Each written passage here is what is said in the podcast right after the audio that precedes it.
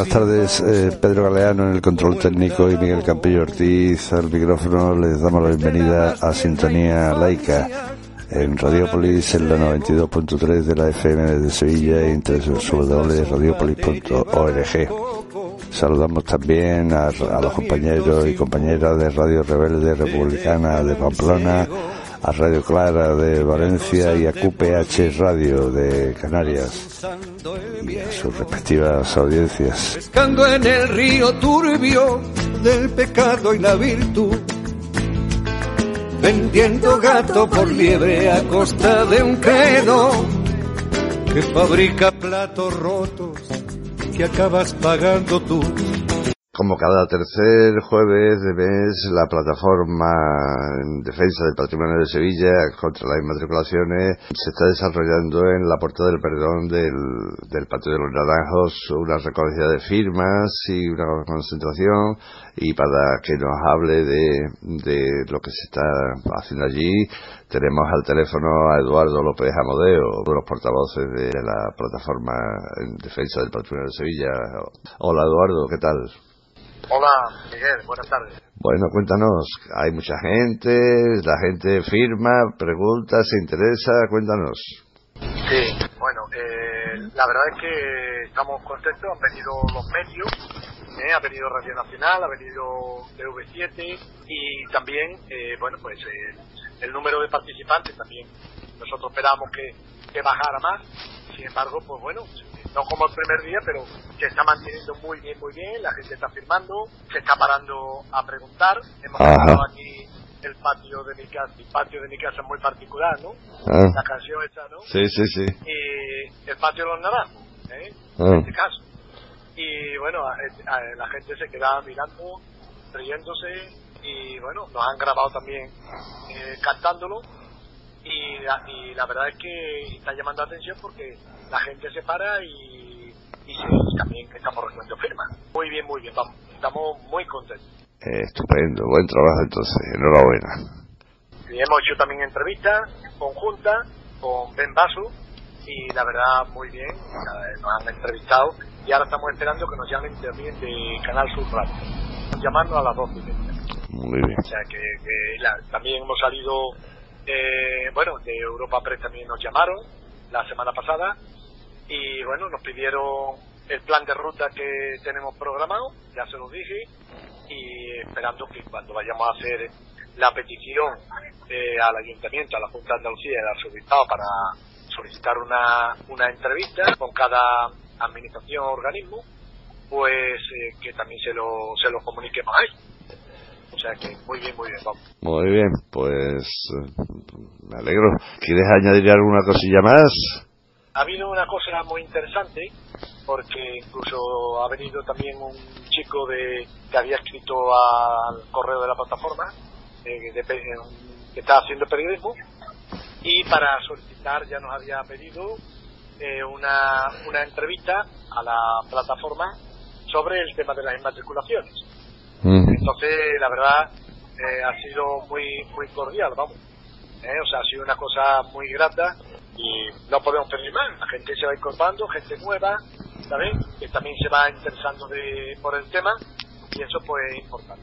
Estupendo. Pues muy bien, Eduardo, a seguir con, con lo nuestro, con la lucha. Sí, no hay más remedio, Miguel. muy bien, Seguimos para adelante. Muy bien. Gracias, Eduardo. A ver a qué compañero eh, te entrevista ahora. Gracias. Bueno, y hasta ahora, Miguel. Tenemos al teléfono a Esteban Moreno, presidente de la Asociación de Profesores en Defensa del Patrimonio eh, Benvaso. Eh, muy buenas, Esteban, ¿qué tal? Hola, ¿qué hay? Buenos días. ¿Qué tal? ¿Cómo está, cómo está la cosa ahí hoy en este tercer... mm, Antes que nada, antes que nada, eh, fui presidente de la asociación, ahora soy vocal de protección. Ay, disculpa. Estamos, nada, nada, estamos en un equipo de, de gestión de la asociación. Vale, Pues vale. mira, hoy, hoy en la mañana estamos aquí, han venido bastantes medios de prensa para conocer in, in situ nuestras reivindicaciones y hay un goteo constante de personas que están acercándose a las mesas a de que el patio esté abierto. Estupendo. y se están recogiendo firmas y tal, ¿verdad? En, en efecto, está hay bastante animación de recogida de firmas de personas que se acercan y recuerdan que el patio estaba abierto cuando, cuando venían las familias, entraban, disfrutaban y ahora, pues estoy de acuerdo. ¿Dónde hay que firmar? Esa expresión tan sencilla es la que nos anima a, estar aquí. Perfecto, perfecto.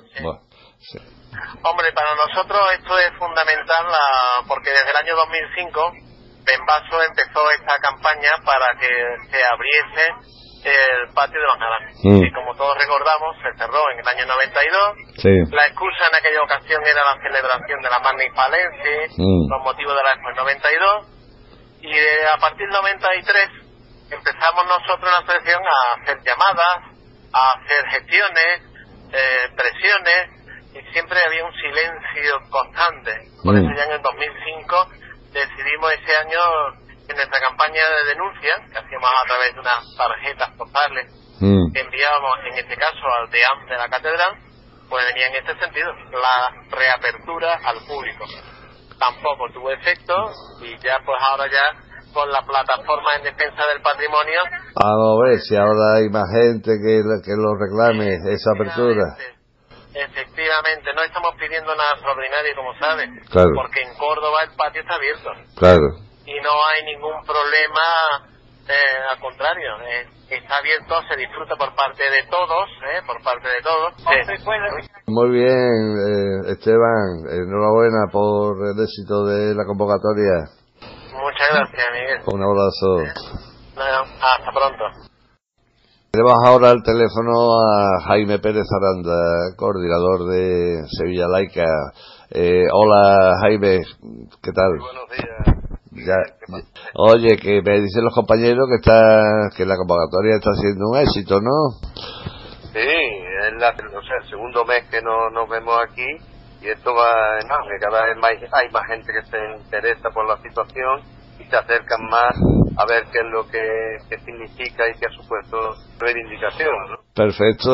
Recordemos que esto será, eh, este, como dice Jaime, es la segunda vez que nos ponemos en la puerta, pero eh, será el tercer, es el tercer jueves de cada mes, cada mañana, no, nos pondremos ahí a recoger firmas y a difundir y a explicar a la gente.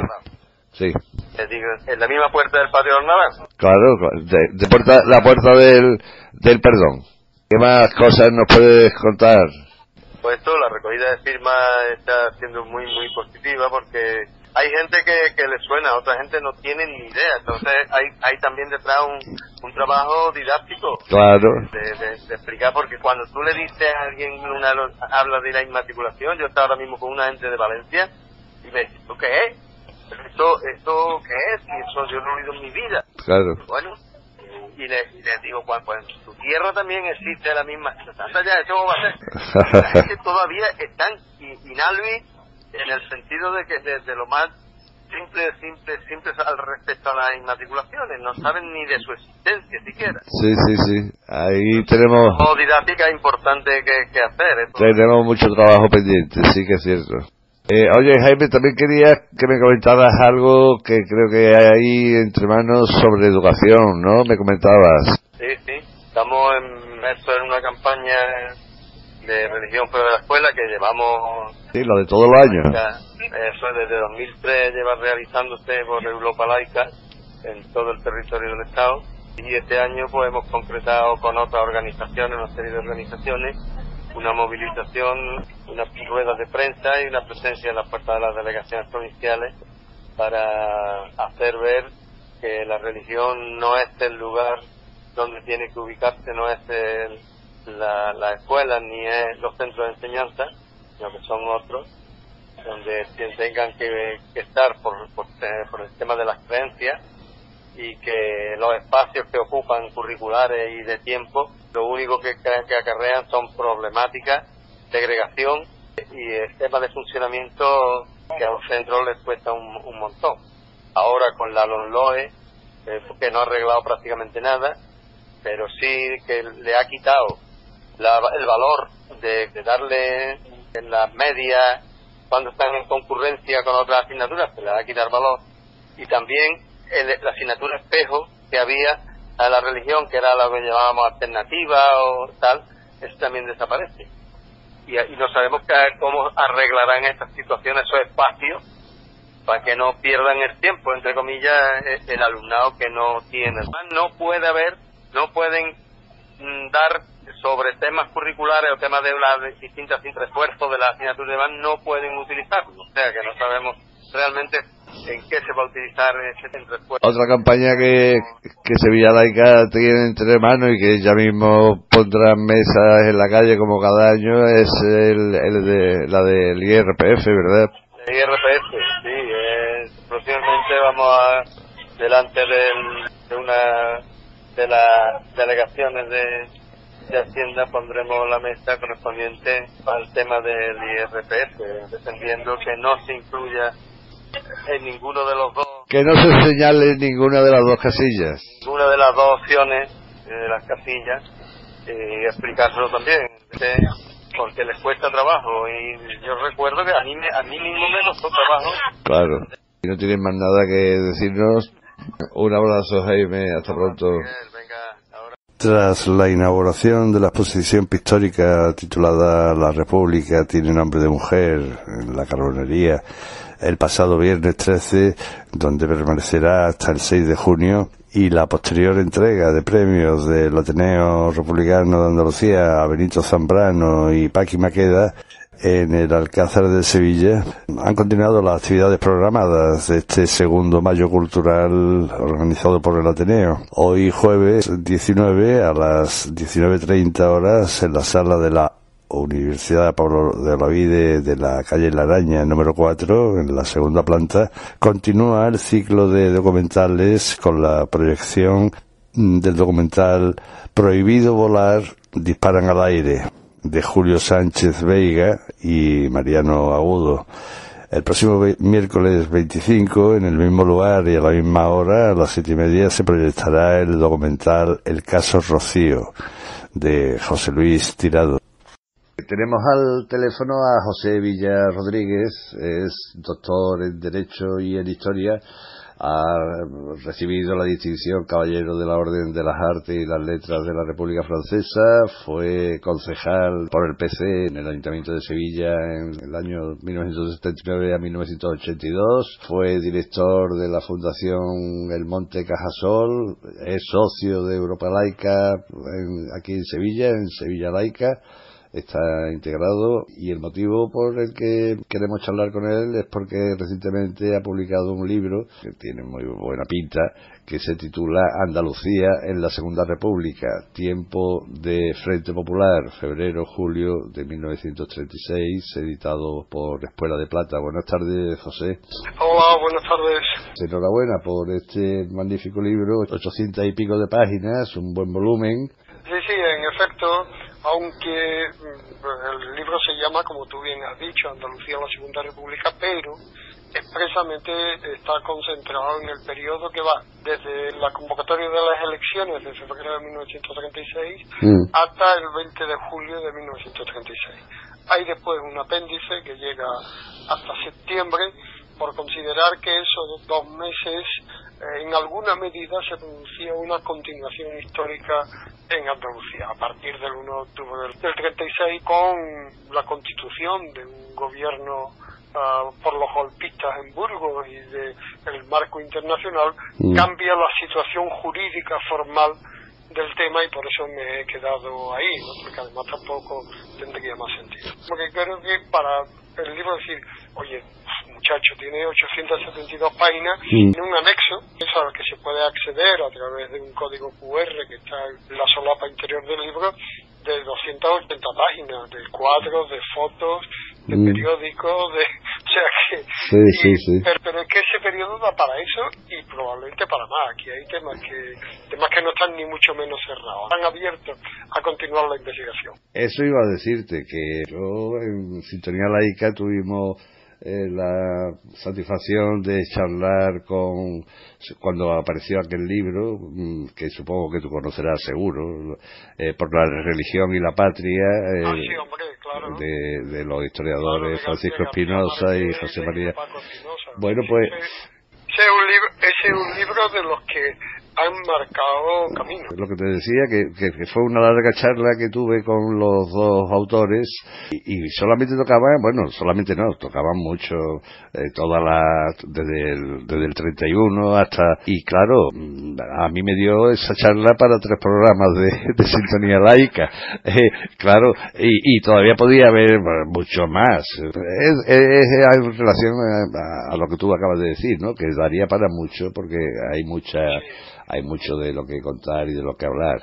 El prólogo de este libro que estamos presentando.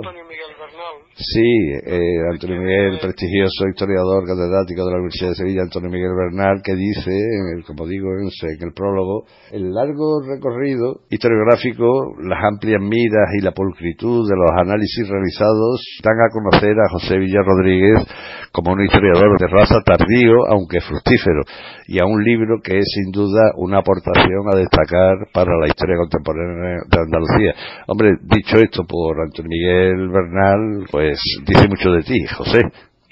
Pues, eh, bueno, como tú comprenderás, el agradecimiento a Antonio Miguel es total. Somos mm, compañeros de instituto en el San Isidoro. Ah. y, sí, sí, y después hemos sido compañeros en muchas correrías. Eh, yo, por estas historias que pasan en, en la vida, pues efectivamente no he podido dedicarme de verdad y en serio y a fondo y casi en exclusividad a la historia, hmm. pues hasta tiempo reciente, porque antes me he tenido que ganar la vida. Claro. Y, me he defendido bien, ojo, que no vayamos aquí a ninguna historia, me he defendido bien, pero la verdad es que he estado en sitios que me han ocupado mucho tiempo. Hmm. Y lo que sí he intentado siempre es no perder el contacto con ellos, muchas veces como un contacto puramente amistoso, mm. pero no perder el contacto con ellos, con Santo Julián, que era, que era también de nuestro curso. Sí.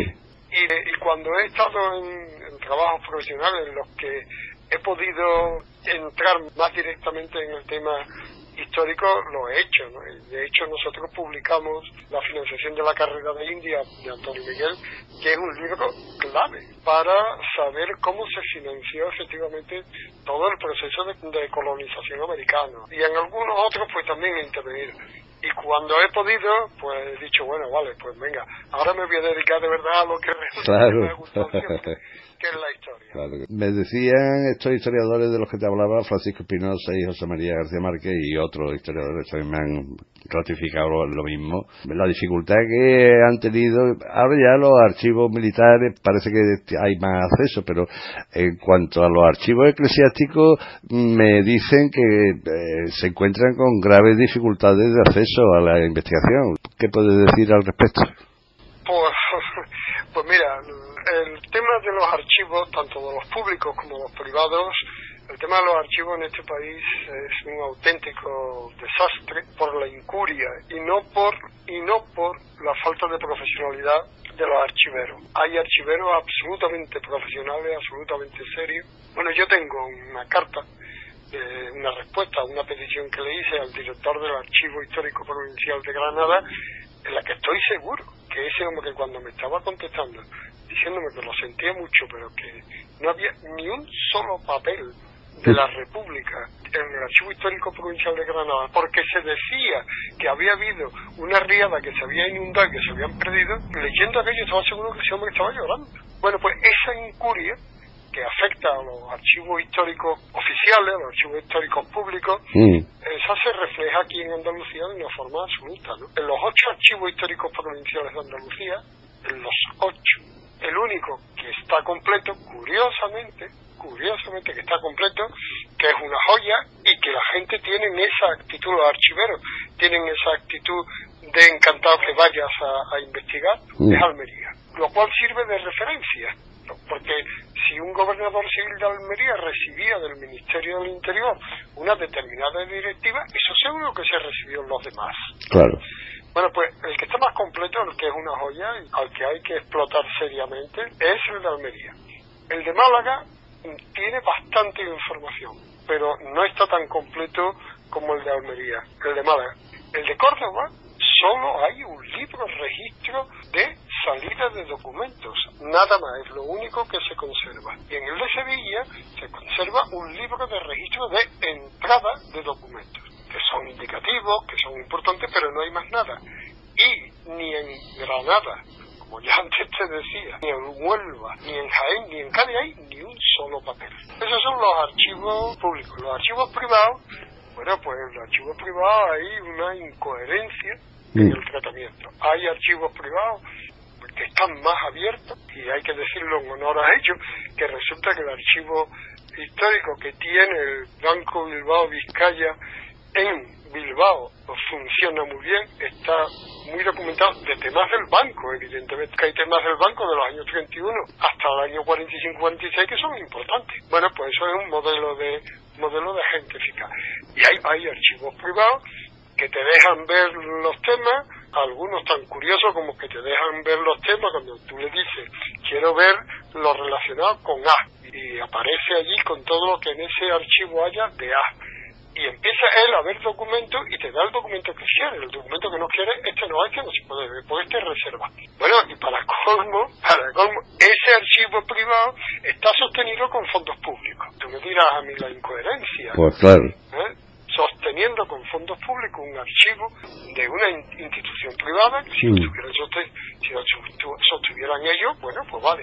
Esto, esto que te estoy diciendo me ha pasado a mí, ¿eh? Sí, sí, sí, sí. mí. eh, ya te... En una mesa de despacho, el señor enfrente, muy amable, muy educado, muy correcto, por supuesto, estaría único, y, y con la carpeta delante, ¿no? Y yo en el otro lado de la mesa, y, no, a- A, a ver qué papel me da, ¿no? a ver qué papel me da, a ver.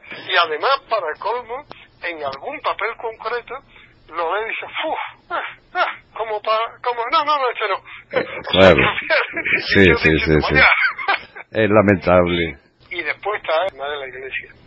En el tema de la iglesia están siendo muy restrictivos, muy restrictivos. Precisamente uno de los historiadores que tú has citado y yo nos hemos dirigido a una autoridad religiosa diciéndole que, que a ver si nos recibe y podemos hablar con él porque le queremos plantear un tema de un determinado señor vinculado a esa institución religiosa que lo que hay es una historia oral y que por tanto no hay documentación y queremos a ti te han contestado a, a nosotros no nos han contestado ¿eh? a nosotros no nos han contestado Lamentable. Eso habría que, no sé si una reforma de la ley de... ¿Qué ley regula? La de archivos será, ¿no? De- Hombre, pero- no, no, probablemente, probablemente, y en eso lo que estamos es temblando de lo que puede ocurrir, probablemente eso mm, podría por lo menos sacar a la luz y poder discutir a fondo si se aprueba la ley de memoria histórica que está ahora mismo, memoria democrática Sí. que está ahora mismo en el Parlamento. Porque ahí mm, eso inicialmente estaba en el texto que nos facilitó la subsecretaría el texto eh, estaba ya apuntado y muchos dijimos, oye, no, apuntado no, vamos a apretarlo mucho más, ¿no? Mm. Ahí ya se pone tinta sobre el papel que archivo que reciba subvención, archivos públicos por supuesto que están abiertos y ahí no hay ningún tema, pero en archivos privados que reciban subvención del Estado que tienen que estar abiertos, Mm. claro, es que ya esto es el colmo, Claro. que, que, que estemos con los ciudadanos con nuestros impuestos pagando subvenciones para que se mantengan archivos privados, que hay que mantener, ojo, Claro, claro. hay que mantener. Yo tengo una anécdota de hace unos días en Cádiz que está clarísimo que hay archivos privados que, que seguro que tienen un valor histórico importante, ¿no? Mm. pero como son privados y como dicen que no, pues, pues no. Y, y nada más que verlo tú dices, pues ahí tiene que haber Claro. temas. Creo que la ocasión, esperemos que no se pierda, es muy importante que no se pierda que el proyecto de ley salga adelante. Porque bueno, mira, ¿usted qué pasa? ¿Que no me deja ver el archivo? Bueno, pues a usted se le retira la suspensión. O todavía más lejos se podía llegar y en algunos casos se debería llegar, dada la importancia histórica que pueden tener esos documentos. Eh, no sé cómo habrás estructurado el libro. Si te parece, podemos empezar por en sí lo que fueron las elecciones del 16 de febrero, porque pues, si no recuerdo mal, pues, creo que era la tercera.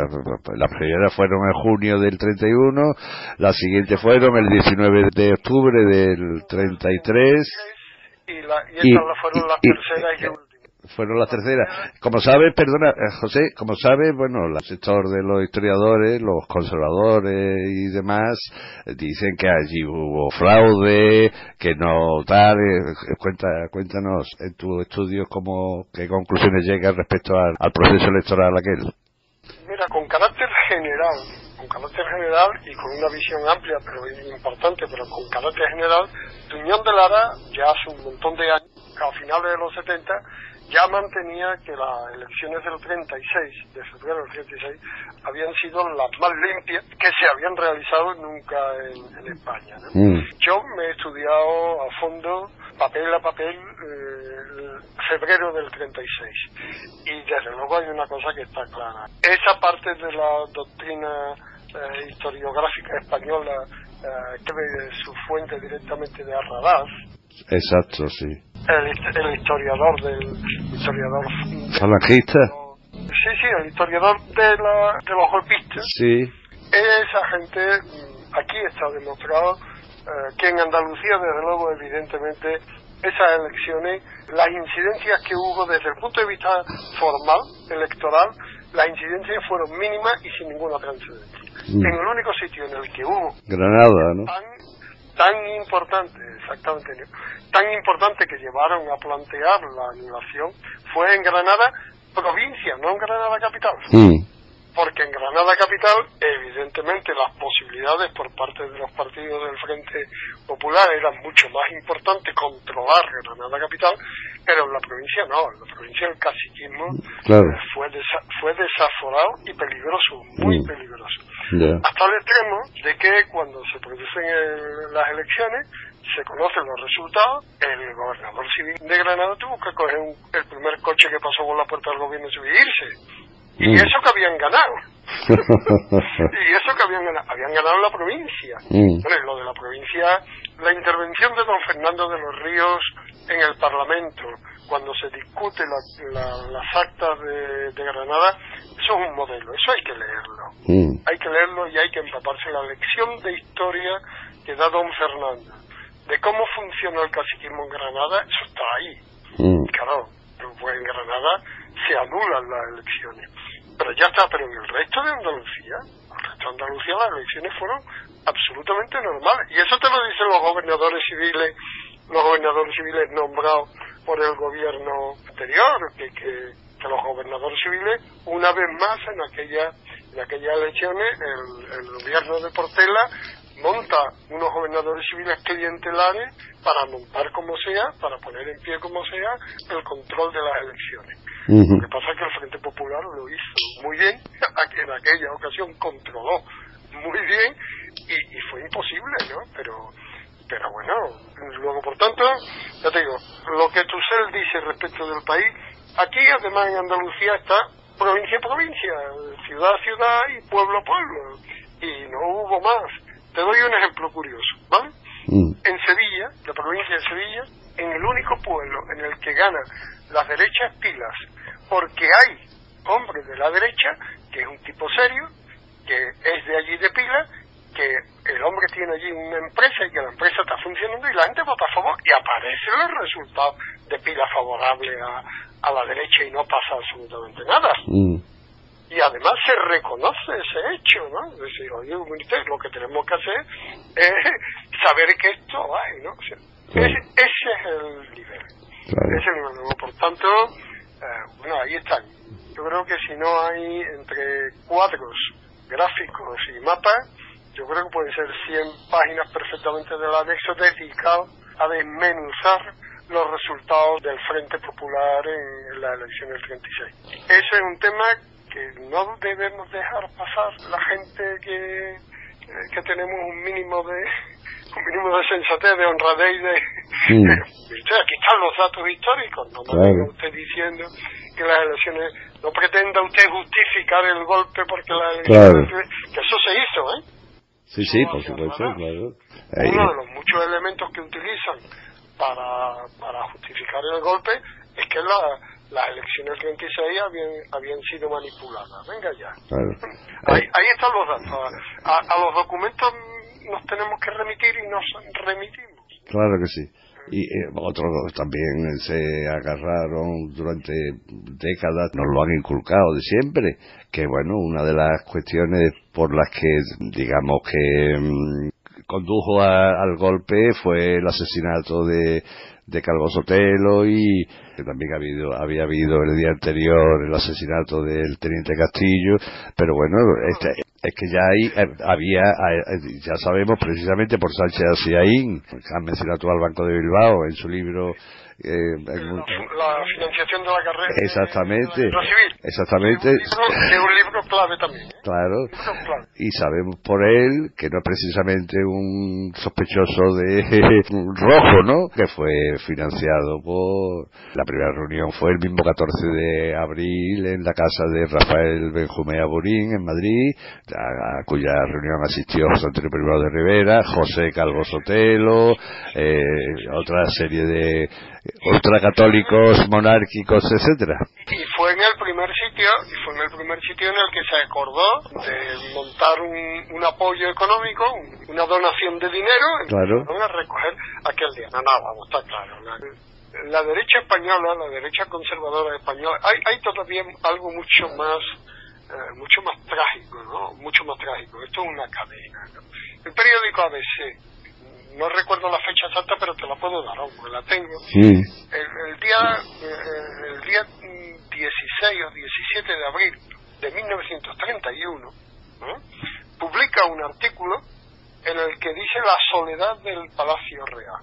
Alfonso XIII, Alfonso XIII, cuando ya Aznar eh, le ha dicho que, que esto no tiene solución y que se tiene que ir, Alfonso XIII está en Madrid en el Palacio Real solo, absolutamente solo, no hay nadie con él. Hay un capitán del ejército y hay un tataranieto de una familia que desde eso, desde hacía 200 años estaba sirviendo a, a los reyes. Mm. Y no hay nadie, y está solo, y lo abandonan. Y Alfonso XIII sale de España con un salvoconducto firmado por Azaña, firmado por Azaña.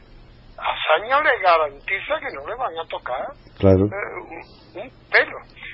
Luego, por tanto, mire usted, ustedes perdieron unas elecciones porque aquello era tal desastre que difícilmente aquello lo podían ustedes con sus propios problemas internos complementar. Ustedes pierden las elecciones, pierden unas elecciones municipales, pero la catástrofe que se ven venir encima, abandonan al rey. incluida la Guardia Civil. Incluida, sí, sí. Pero es que la Guardia Civil mm, creo que deberíamos de profundizar mucho en ese tema de la Guardia Civil. Es que la Guardia Civil no era monárquica. La Guardia Civil era un cuerpo de ejército, de mm. ejército, mm. no de Guardia Civil, no, un cuerpo de ejército para mantener el control económico y social en el interior del país. Mm. La Guardia Civil, al fin y al cabo, durante largos periodos de nuestra historia, ha funcionado como un ejército de ocupación en territorio extranjero. Vamos a dejarnos de... Así es como ha funcionado. La Guardia Civil estaba al servicio del poder económico y social. Y religioso. El, religioso viene añadido, viene añadido por el tema de los poderes sociales. Sí, sí, vamos. La mm. implicación de la Iglesia Católica en su furor antirrepublicano, no, ahí, ahí está el que fue cardenal de Sevilla, el cardenal Segura y compañía. Claro. Eso, eso es evidente, vamos, eso, eso es innegable, ¿no? Mm. Por mucha multa que le quieran dar. Ahí está la, ahí está la pastoral de Segura, antes, antes del famoso 11 de mayo de la quema de conventos, ¿eh? En, mayo, en el mayo del 31. El 10 de mayo, de, no, el, no sé si el, de 1 de mayo, de 2 de mayo, porque luego la... Convocación, es convocación del mayo del 31 que obliga al gobierno a decirle al Vaticano que a ver qué hace usted con este claro. no yo lo voy a expulsar claro, claro. yo lo voy a expulsar y acaba expulsándolo no, no, llegan a un acuerdo con el Vaticano ah. y el Vaticano lo retira. Ah. Esa es otra de las historias. Ya, ya, ya, ya. Ah. Eh, efectivamente, eh, sustancialmente eh, lo habían expulsado, pero llegan a un acuerdo porque el propio Vaticano no estaba de acuerdo con ese radicalismo. Hombre, era, era el primado, ¿eh? Era el cardenal primado, o sea que... El primado Toledo, sí. Sí, y, y otra... ¿Sabes cómo viene a Sevilla? No.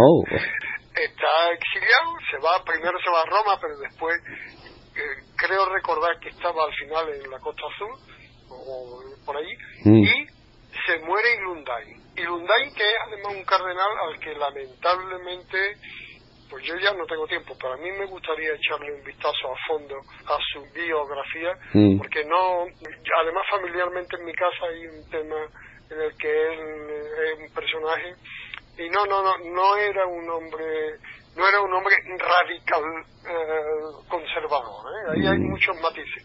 Lo que pasa es que esta gente, pues fíjate lo que bueno, es, un personaje estudiado. Bueno, pues se, eh, se, muere, se muere sí. se muere y el Segura, el Segura le dice al secretario de Estado, era el que fue después, Pío XII, le dice que se ha quedado vacante la sede de Sevilla y que es el momento de que él vuelva a España como cardenal de Sevilla, ya que como cardenal primado no podía volver porque estaba nombrado. Y ahí se anduvieron discutiendo el Vaticano con los golpistas, si los golpistas, y sobre todo Franco, si aceptaba o no aceptaba Segura. Al final mm. llegaron a un acuerdo y por eso viene Segura. Pero es él el que pide venir, ¿eh? Sí, sí, sí. Eh, respecto Respecto a, a yo te animaría a que hiciera esa investigación de su biografía y te invitaría a que entrevistaras al hijo del alcalde de Horacio Hermoso Araujo. De Horacio Hermoso. Que, sí, que lo acusa directamente de la muerte de su padre, ¿eh? Yo, mm, yo tengo datos, eh, tengo datos eh, que, que, lo hacen una figura mm, interesante de conocer a fondo. Desde luego lo que no sirve es la geografía, claro. Eh, la geografía al uso. ¿eh? Claro. que hay que investigar más a fondo, ¿no? Mm. Porque su posición, su posición, por lo menos lo que sabemos de ella, ¿no? Su posición el, el día 15 de agosto del 36 en el ayuntamiento es una posición muy complicada y, y él se niega, ¿eh? Él es el que se niega a que la Virgen de los Reyes la lleven. La procesión de la Virgen de los Reyes, mm. que ese año hay una serie de señoras que van y le dicen a, a Keipo, que le dicen a Keipo, que hay que sacar a la, la Virgen de los Reyes, y Lundain se abstiene por completo hasta que le dicen que lo que van a hacer es llevar la Virgen de los Reyes hasta la Plaza Nueva, donde se va a montar el numerito del cambio de la del cambio de la bandera. Sí. Y, y, a eso se niega. Y finalmente, efectivamente, se desliga la, la procesión, hace el, recorrido habitual y punto. No obstante, la procesión estuvo, estuvo cubierta por fascistas, por... ¿Cómo se llamaba aquello? ¿Falangista? Por compañía falangista. Sí. ¿eh? Que hay fotos, vamos. Sí, sí, sí. Pero es un personaje que que merecería la pena poder eh, poder estudiar un poco más a fondo. Sí, sí, sí, pues anímate, hombre, anímate. eh, oye, eh, primero, quiero, primero quiero ver si soy capaz de terminar, uno ya lo tengo casi hecho y el otro me falta un poco más, dos elementos que hay en la tesis que como no eran de la tesis directamente, pues uno es media página y el otro es una página. Uno es una apropiación por parte de la Iglesia de de un capital fundacional en Archidona, eh, un expediente precioso porque está completo y es, es, muy significativo de cómo la iglesia se queda con, con bienes de la gente, mm. en este caso de una señora soltera con muchísimo dinero y tal. Y otro es, a ver si conseguimos entre todos, yo espero que sí, que entre todos seamos capaces de conseguir de verdad saber qué puñeta pasó y cómo, y cómo Keipo llegó a, llegó a apoderarse de campo. Me has quitado la pregunta, porque te, te, iba te iba a sacar este tema, naturalmente, como no te lo iba a sacar, el tema de Gambogás, cómo consigue el sanguinario este Keipo de Llano y Sierra, criminal de todo terreno, cómo consiguió esa finca, sí. Cuéntanos, cuéntanos. y además era un cobarde hay por ahí un expediente que como lo consigamos también de su actuación en África, aparte de que aquí quedó claro, aquí él decía auténticas crueldades y barbaridades, pero él no estuvo nunca a menos de 100 kilómetros de donde hubiera un tiro. ¿eh? Eso es. además, además, curiosamente, cuando lo, cuando el tema de Huelva, que es el primero que se produce, cuando le dicen que va ahí, él dice que ya irá a Huelva cuando él crea que es oportuno. Y va a Huelva cuando se han liquidado ya, no voy a Huelva la que, la que armaron. Claro. Tema Gamboga. Sí. Mira, yo que he visto todos los archivos que he podido ver y que me he leído toda la prensa, toda la prensa. Yo me he chupado la prensa sevillana desde el año 28 hasta el año 44-45, ¿eh? Pero chupado, vamos, página a página. Yo mantengo la tesis de que, que no hay tal suscripción pública a favor de que el Cuellano. No la hay en ninguna parte, en ningún sitio. Yo no la he encontrado. Lo cual no quiere decir que no la hubiera, pero como el propio Keipo dice, y Sánchez ahí corrobora, que el gobierno de Burgos controla absolutamente todo el tema económico, porque que de eso les iba la capacidad de compra de, de compra de, material bélico, claro. pues aquello se, si la hubo, que probablemente la hubo, aquello se tapó de tal forma que no aparece, no hay ni una sola nota.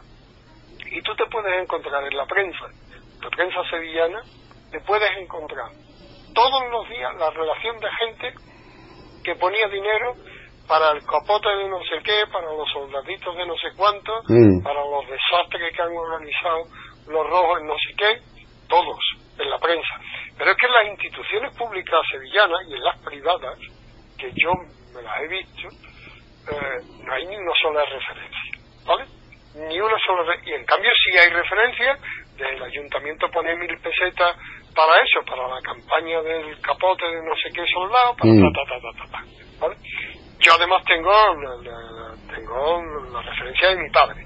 Mi padre era funcionario municipal y mi padre más de una vez, cada vez que había pasado los carros esos que ponían Gamboga, mi padre más de una vez decía, ese, ese, para pagarle a ese tío el cortijo, a mí me quitaron un día de un día de saber.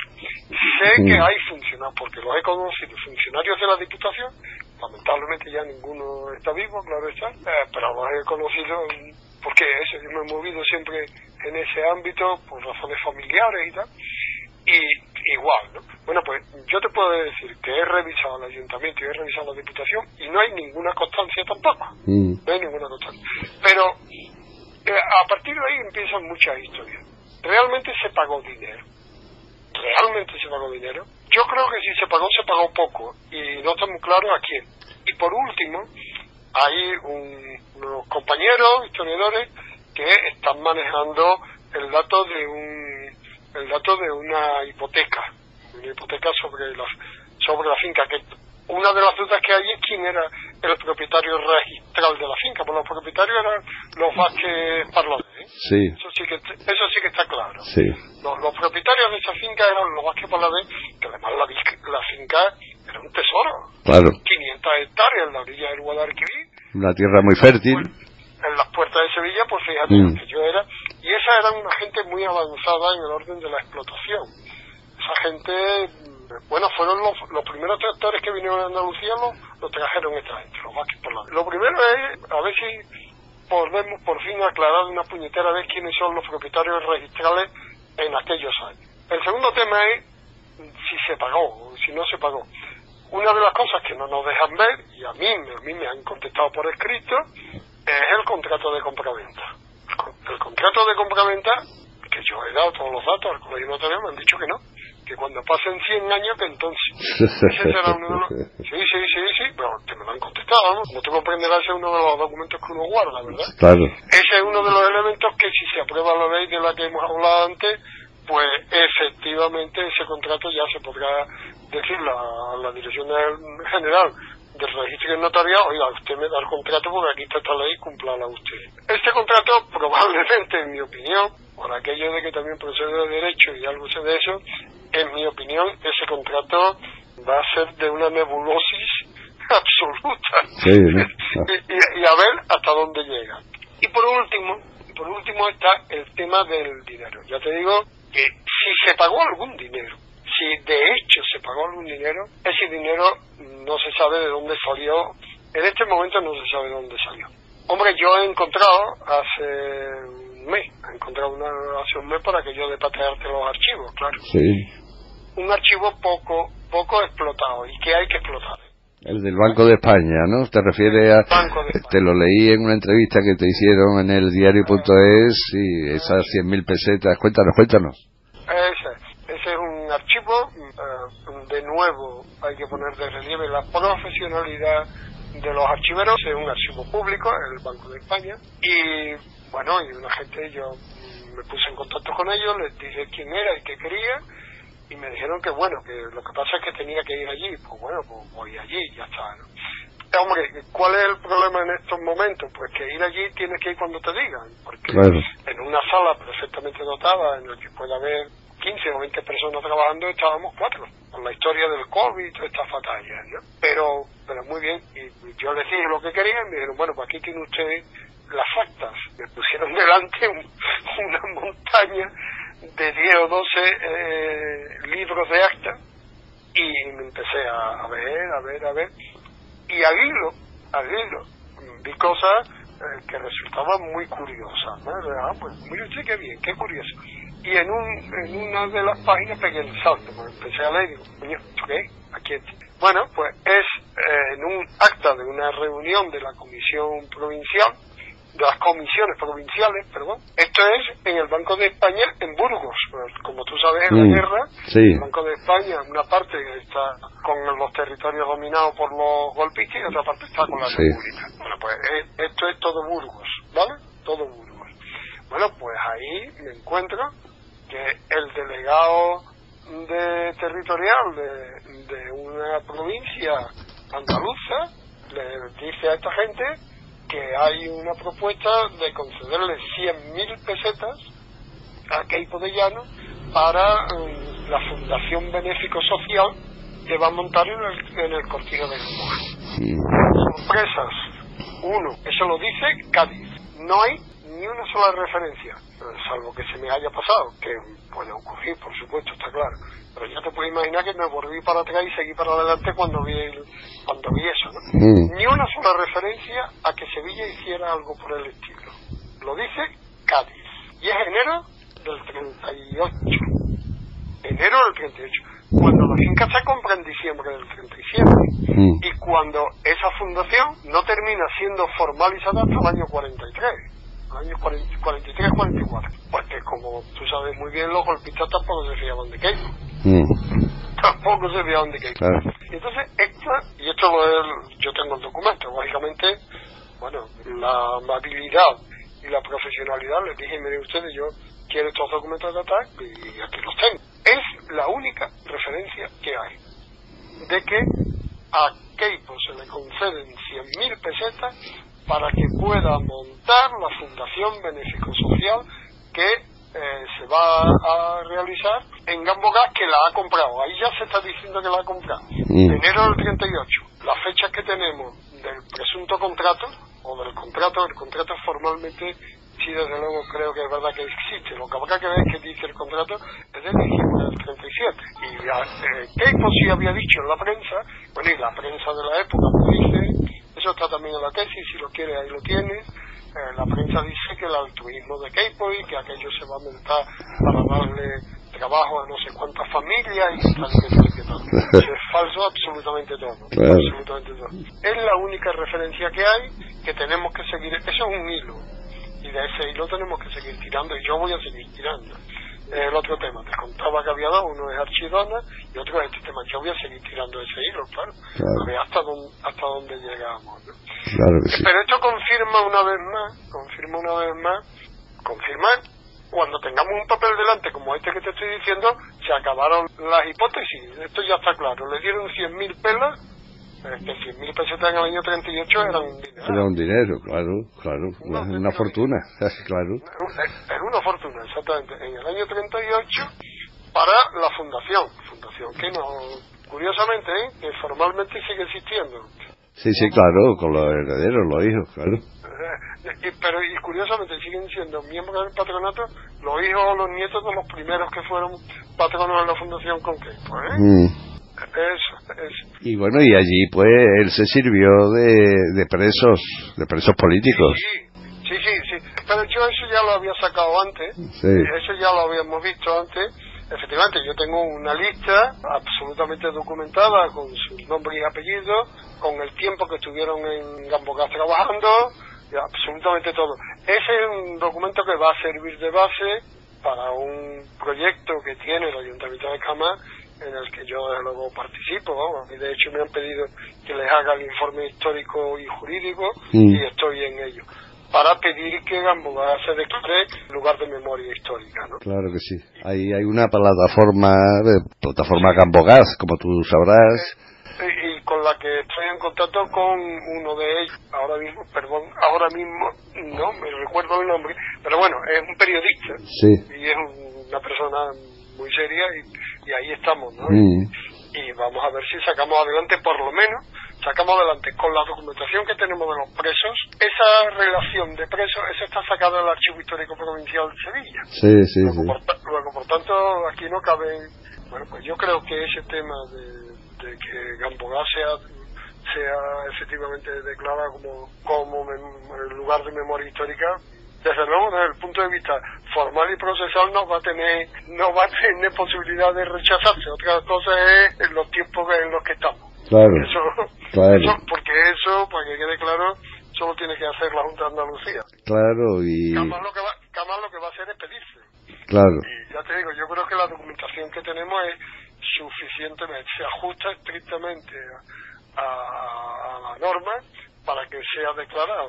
Me temo que con quienes están gobernando en la Junta de Andalucía y con quienes se prevé que gobiernen después del 19 de junio, pues no sé yo, ¿eh?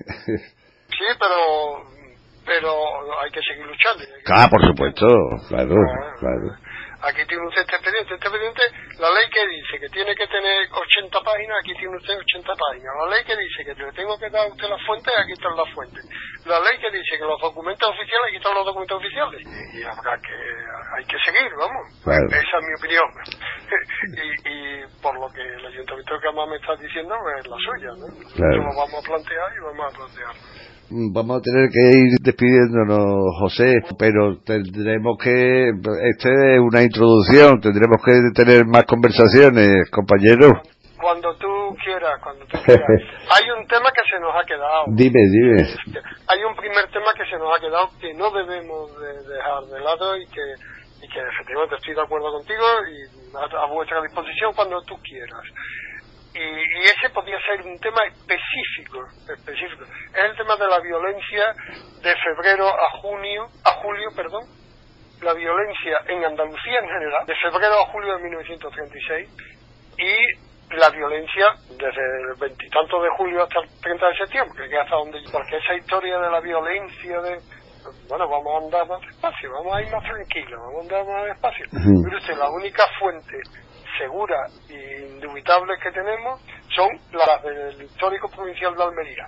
Y tenemos pistas en Málaga, en Córdoba y en Sevilla. Tenemos pistas. Y después tenemos toda la prensa, ¿eh? Después tenemos toda la prensa. Y ahí de violencia, mire usted, más quisieran haber tenido esos índices de violencia por abajo. Cualquier violencia no está justificada, ojo, que quede claro. No está justificada. Pero bueno, solo un dato, ¿vale? Solo un dato. Entre febrero, entre el 16 de febrero y el 20 de julio, en Andalucía, en toda Andalucía, no hubo ni una sola víctima religiosa. Ni una sola víctima religiosa. Muy interesante ese dato, José. Claro. Y, al contrario, hubo, por ejemplo, aquí en Sevilla, unos, unos imbéciles, cretinos, desalmados, llámale como quieras, que se meten con unas monjas de la de las hermanitas de los pobres en Ciudad Jardín una mañana a las 7 de la mañana. Y se montó un sirio en la ciudad diciendo, pero usted qué hace? Pero ¿cómo se le ocurre a usted meterse con esas mujeres? Si esas son unas mujeres que están ayudando. Eh, ahí, eh, ese, eh, te doy esos dos datos. ¿eh? Sí, sí, dos sí, datos. sí. A ver qué, a ver qué me cuenta usted. ¿no? Claro, A ver, claro.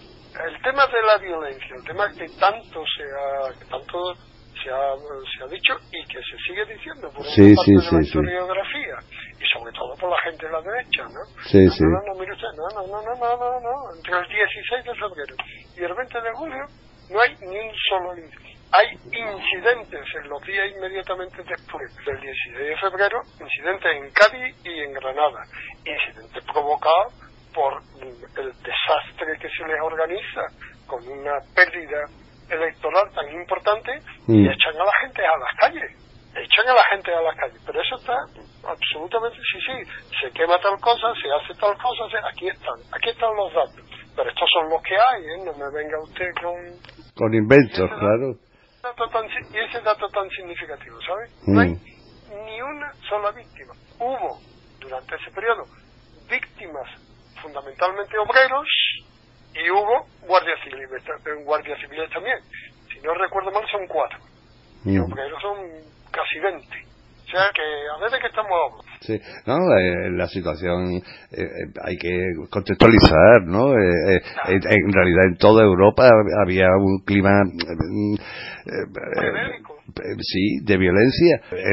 estaban los somatenes, que también allí en, en el norte sobre todo, o sea que... Aquí, en Andalucía no, aquí en Andalucía lo único que hubo fue guardia civil y jornaleros, mm. o obreros. Sí, sí, en Sevilla, en, Málaga, algunos en Granada. los jornaleros en el campo, ¿no? Y los, jornaleros, bueno, esa es otra. O sea, yo te voy, te dejo ahí esa, esas señales. Otra historia es la de la reforma agraria. Claro, no la hemos tocado. Por eso te digo que tenemos, tienes que venir a Sintonía Laica otro día y hablar más en profundidad de este tema. Hay tres temas que son muy claros. Un tema es el de la violencia que ese tenemos para hablar un rato. Cuando han quemado, y ustedes, a ver, ¿quién ha quemado y dónde dice usted que ha quemado? Mm. Ese uno. Otro es el de la reforma agraria y otro es el de la iglesia. Y otro es el de la iglesia, ¿eh? el de la actitud de la iglesia, las iglesias. Mm. La católica, la judía y los protestantes. Eso hay también que abrirlo abrirlo y, echarle vistazo y decirle a la gente esto es lo que hay, ¿eh? no, no me vengan con pues José Villa Rodríguez, autor de un magnífico libro recién aparecido, Andalucía en la Segunda República, Tiempo de Frente Popular, febrero, julio de 1936, editado por Espuela de Plata. Sirva esta charlita, José, como una introducción a un próximo programa que dedicaremos entero al tema que nos ocupa, de Andalucía en la Segunda República. Venga, gracias a vosotros. Un abrazo, José, hasta pronto. Un abrazo, hasta luego, hasta siempre, hasta siempre.